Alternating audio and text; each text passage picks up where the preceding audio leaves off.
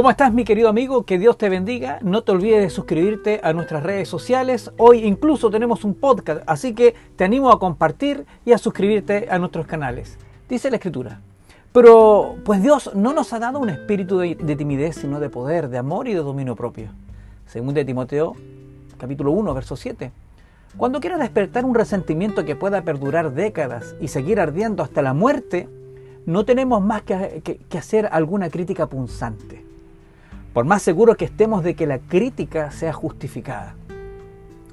Cuando tratamos con la gente debemos recordar que no tratamos con criaturas lógicas, tratamos con criaturas emotivas, criaturas llenas de prejuicios e impulsadas por el orgullo y la vanidad.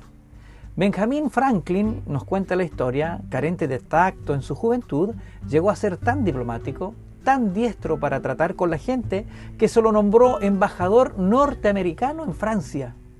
El secreto de su éxito, no hablaré mal de hombre alguno, dijo, y de todos diré todo lo bueno que sepa. Dale Carnegie, en uno de sus libros, escribió, cualquier tonto puede criticar, censurar y quejarse, y casi todos los tontos lo hacen, pero se necesita carácter y dominio de sí mismo para ser comprensivo y capaz de perdonar fuertes palabras. Pero la escritura también nos habla sobre la crítica y el dominio propio. En Gálatas 5:15 dice, pero si os mordéis y os devoráis unos a otros, tened cuidado, no sea que os consumáis unos a otros.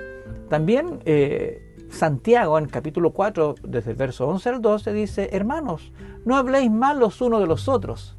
El que habla mal de un hermano o juzga a su hermano habla mal de la ley y juzga a la ley. Solo hay un dador de la ley y juez que es poderoso para salvar y para destruir. Pero tú, ¿quién eres que juzgas a tu prójimo?